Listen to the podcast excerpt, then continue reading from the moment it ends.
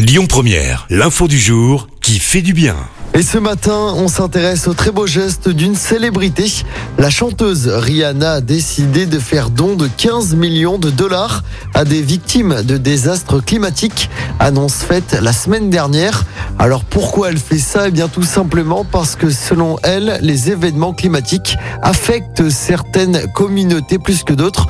Les désastres climatiques qui augmentent en fréquence et en intensité n'impactent pas les communautés de façon égale et les communautés des nations de couleur et des îles sont les plus touchées par le changement climatique, a déclaré celle qui est originaire de la Barbade.